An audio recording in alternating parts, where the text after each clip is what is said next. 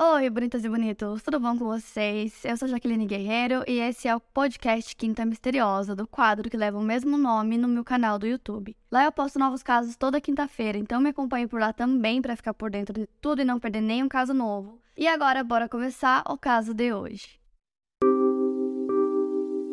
The longest field goal ever attempted is 76 yards. The longest field goal ever missed? Also 76 yards. Why bring this up?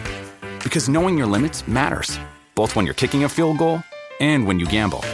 Betting more than you're comfortable with is like trying a 70 yard field goal. It probably won't go well. So set a limit when you gamble and stick to it. Want more helpful tips like this? Go to keepitfunohio.com for games, quizzes, and lots of ways to keep your gambling from getting out of hand.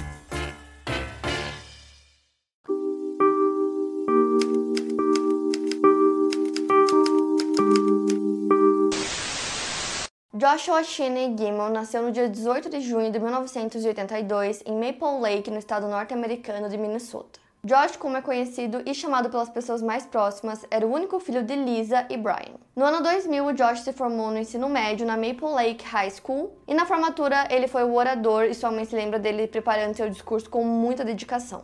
Além disso, ele também era presidente da turma. O Josh namorava Kate Benson, que foi tesoureira da turma do último ano. Os dois cresceram juntos e resolveram namorar quando já estavam no ensino médio. O Josh foi descrito como sendo um jovem atlético, bonito, muito inteligente, extrovertido, com muito senso de humor. A Kate disse que muita gente não via esse lado dele, pois ele passava uma impressão de ser muito sério e estudioso. Isso porque ele tinha grandes ambições para sua vida. Ele foi eleito como o mais provável em ser bem sucedido pela sua turma no último ano. Ele queria ser advogado e seu pai conta que desde criança ele já se comunicava de maneira muito questionadora. A Kate diz que o Josh queria se candidatar à presidência dos Estados Unidos assim que ele completasse 35 anos. Ele tinha um plano de carreira, ele queria ir para a faculdade de direito depois de se formar na universidade. Ele atuaria como advogado por um tempo e depois entraria para a vida política.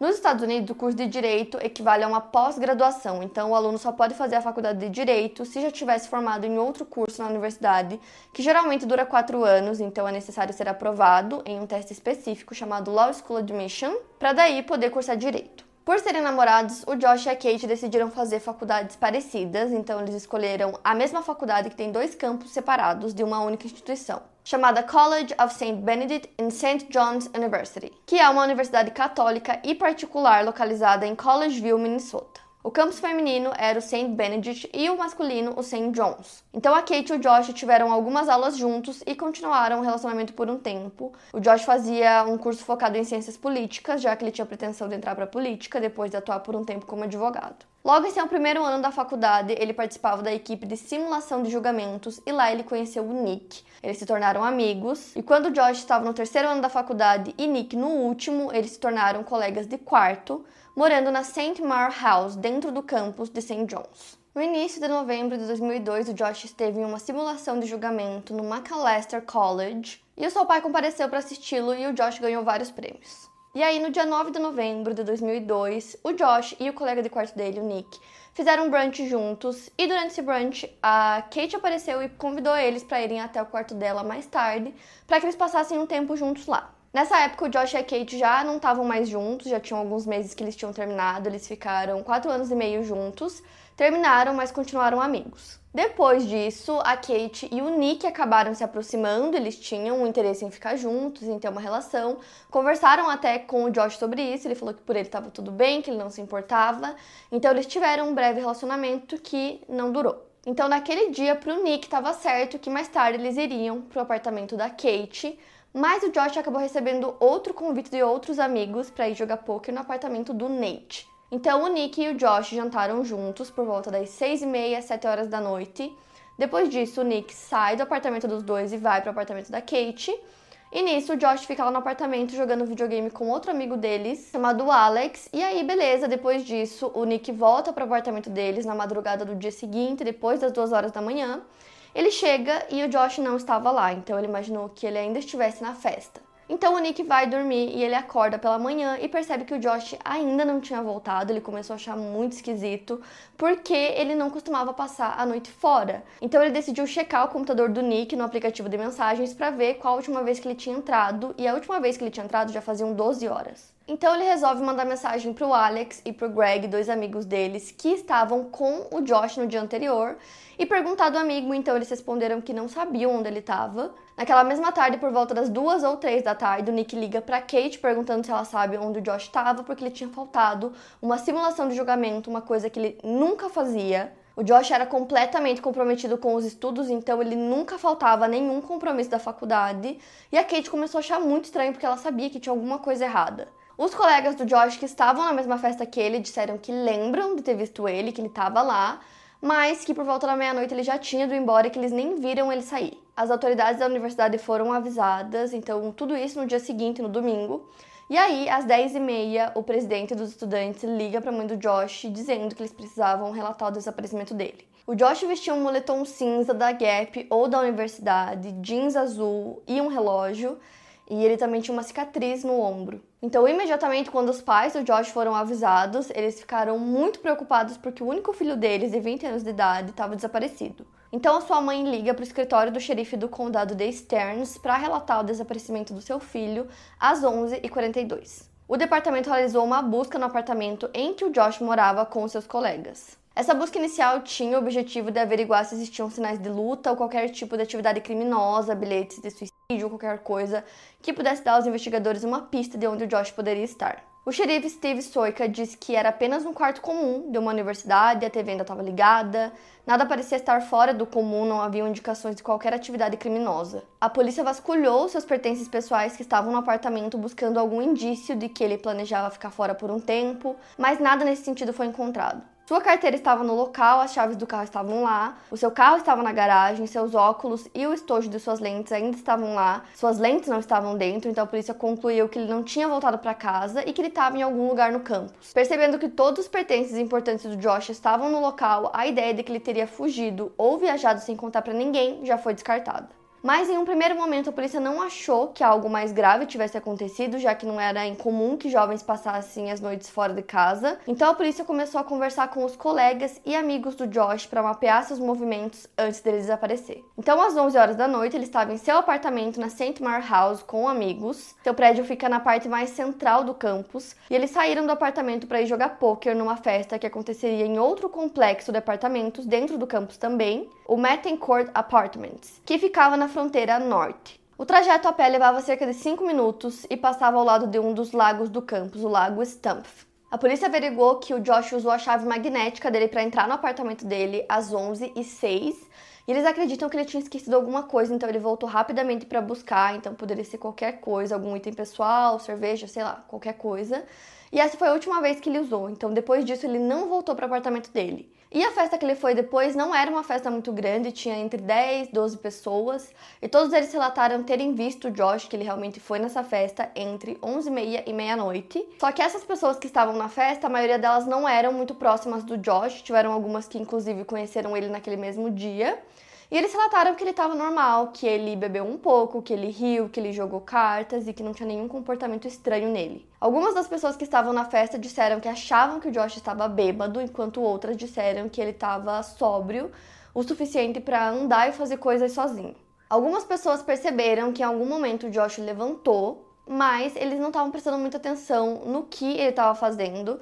É, a porta de saída do local que eles estavam, do apartamento, também ficava o banheiro na mesma direção. Então, algumas pessoas acharam que ele estava apenas indo no banheiro, só With Kizik hands free shoes, motion sounds something like this. Kizik helps you experience the magic of motion. With over 200 patents and easy on, easy off technology, you'll never have to touch your shoes again. There are hundreds of styles and colors, plus a squish like nothing you've ever felt. For a limited time, get a free pair of socks with your first order at kizik.com/socks. que ele foi embora, depois disso ele sumiu. E ele não falou com ninguém, então uma amiga dele muito próxima disse que era muito estranho que ele tivesse levantado e ido embora sem falar com ninguém, principalmente com os amigos dele, né, os quais ele foi junto nessa festa. Então isso era estranho. Já na primeira noite de investigação, eles usaram um cão farejador para rastrear o cheiro do Josh, e o cão conseguiu sentir o cheiro do Josh, só que o cheiro se perdeu na parte que eles chegaram em uma ponte que cortava o lago. A polícia estava procurando por mais testemunhas e encontraram um casal que tinha passado naquela ponte na noite que o Josh desapareceu. Era entre meia-noite e meia, eles contaram que estavam indo em direção ao Court Apartments e que eles viram um homem com capuz e com jeans e a descrição física era muito parecida com o Josh. Eles contaram que eles cruzaram esse homem e continuaram andando, e quando eles olharam para trás, ele já não estava mais lá, ele tinha sumido. E pelo horário que eles descreveram, poderia ser o Josh, né? Porque bate com o horário que ele teria ido embora da festa.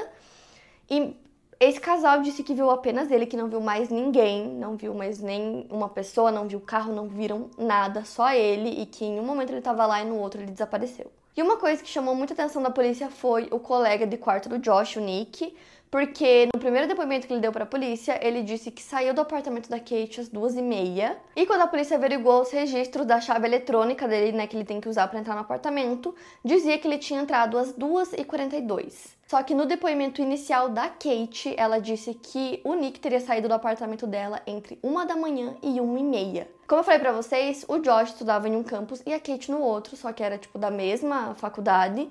Então o trajeto entre um e outro era entre 7 e 10 minutos, então era muito próximo.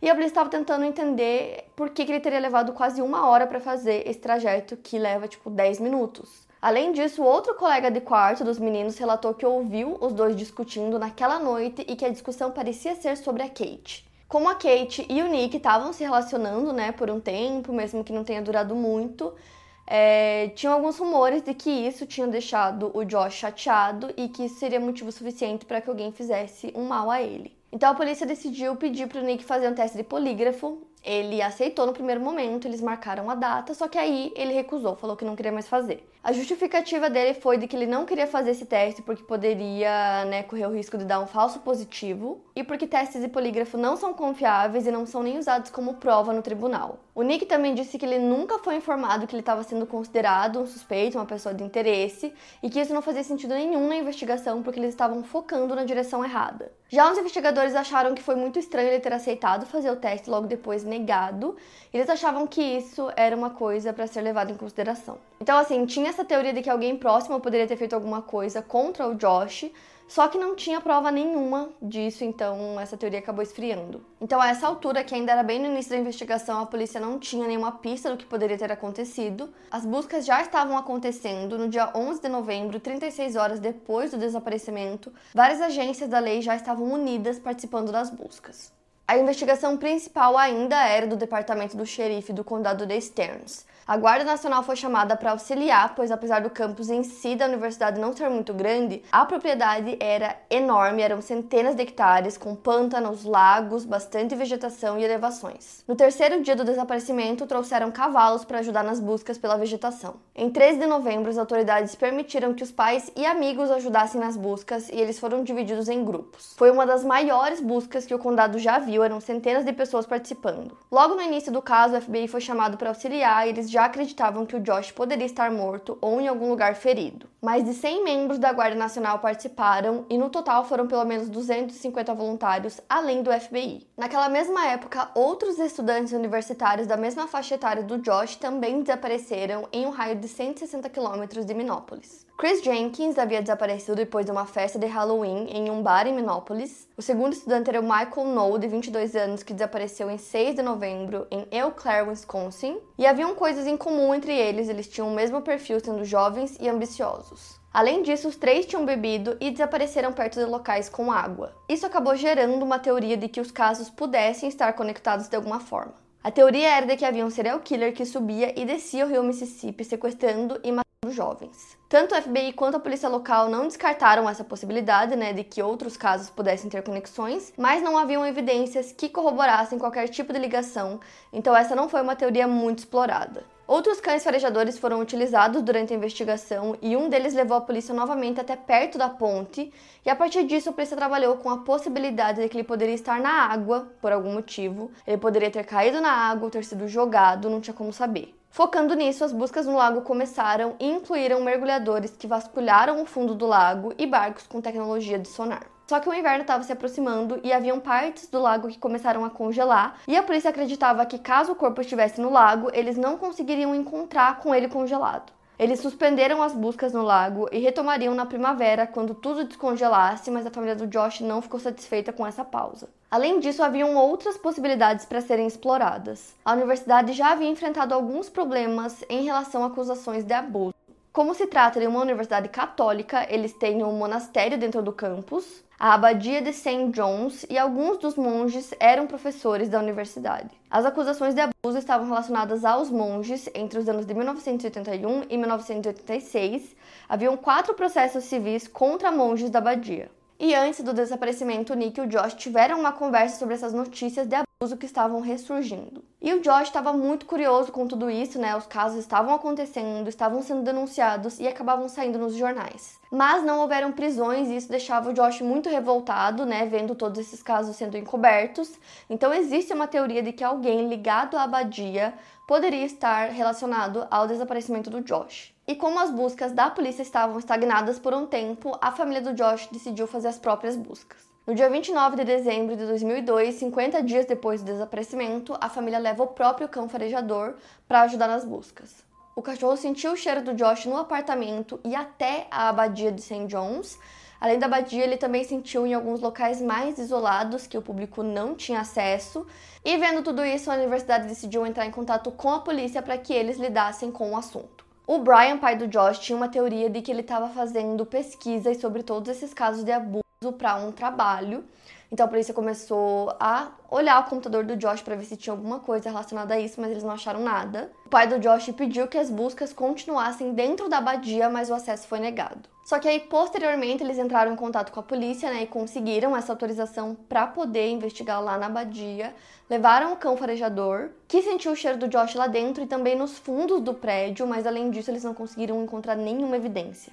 A mãe do Josh acredita que se alguém ligado à universidade fez alguma coisa com o filho dela, nada será encontrado, nem mesmo o corpo, porque segundo ela a instituição é muito fechada e cheia de segredos. Só que aí no início de 2003, os dois jovens que haviam desaparecido na mesma época do Josh tiveram seus corpos encontrados em lagos próximos aos locais em que eles desapareceram. O Chris Jenkins foi encontrado em 27 de fevereiro e o Michael Noel foi encontrado no mês seguinte, em 25 de março. A polícia confirmou que os Mom deserves the best, and there's no better place to shop for Mother's Day than Whole Foods Market. They're your destination for unbeatable savings, from premium gifts to show-stopping flowers and irresistible desserts. Start by saving 33 33% with Prime on all body care and candles. Then get a 15 stem bunch of tulips for just $9.99 each with Prime. Round out mom's menu with festive rose, irresistible berry chantilly cake, and more special treats. Come celebrate Mother's Day at Whole Foods Market. Casos não tinham relação com o desaparecimento do Josh. Isso trouxe esperanças de que o Josh também seria encontrado, provavelmente da mesma forma, e acreditava-se que na primavera a água esquentaria e os gases do seu corpo o trariam até a superfície. Como haviam planejado, as buscas nos lagos voltaram na primavera. O pai do Josh também ajudava nessas buscas, ele procurava o filho nos rios de caiaque. A Kate disse que na época foi muito angustiante, a família e os amigos acreditavam que ele poderia ser encontrado na água e ficavam nessa ansiedade, se perguntando quando isso aconteceria. Só que aí eles não encontraram nada, então a polícia encerrou essas buscas e concluíram que ele não estava na água. E essa era a principal teoria do caso, então com essa teoria descartada começaram a surgir outras.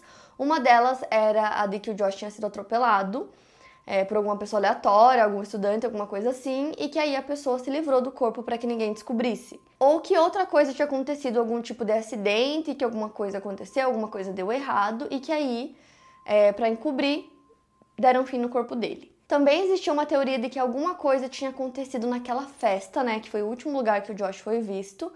E que algo aconteceu lá e que eles estavam tentando encobrir isso.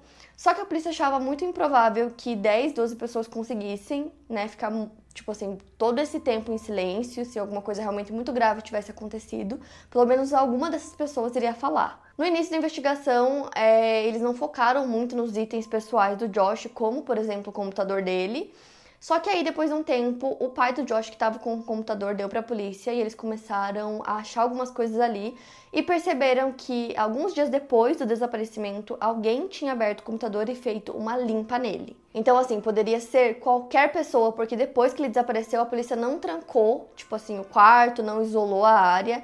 Então, qualquer pessoa poderia entrar e sair do quarto quando quisesse. Então, qualquer pessoa poderia ter mexido nas coisas dele.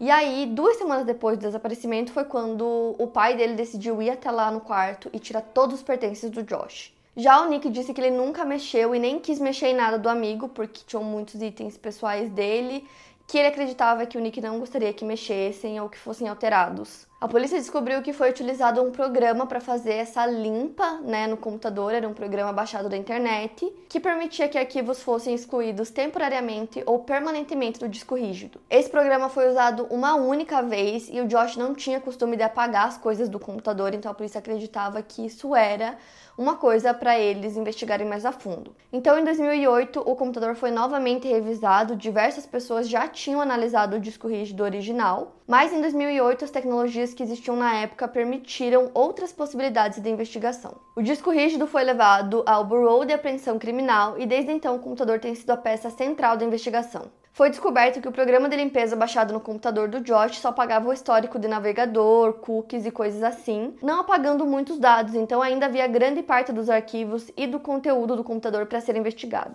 Eles checaram o e-mail do Josh, mas não tinha nada demais, só que teve uma coisa que despertou o interesse dos investigadores. O Josh passava muito tempo em um site chamado Yahoo Personals, que era um serviço de encontros online da época. Ao todo foram identificados três perfis diferentes usados por ele. O primeiro tinha o seu nome e o código postal de onde ele morava, e os outros dois perfis eram femininos, usados para conversar com homens nos quais o Josh se apresentava como mulher. Aquilo não parecia ser algo que o Josh compartilhava com seus amigos. A polícia teorizou que aquilo poderia ser uma forma do Josh estar explorando sua sexualidade. Então, a partir dessa descoberta, surgiu uma nova teoria de que ele estava conversando com alguém e que ele marcou um encontro com essa pessoa e por isso que ele levantou da festa e saiu sem falar nada para ninguém, porque ninguém sabia que ele iria sair nesse encontro e que aí depois disso alguma coisa aconteceu com ele. Então, seguindo essa nova linha de pensamento, a polícia foi conversar com a parte de segurança da universidade para descobrir sobre qualquer tipo de caso que eles tenham tido de pessoas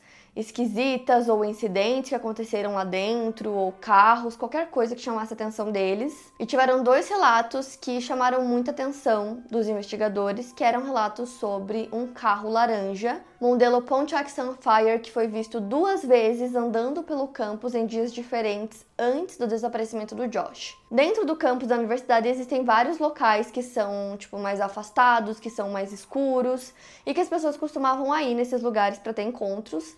E esse carro específico foi visto próximo desses locais mais afastados e mais escuros. Quem fez esses relatos foram os seguranças da universidade. Eles contaram que teve uma vez que eles viram esse carro laranja, eles se aproximaram.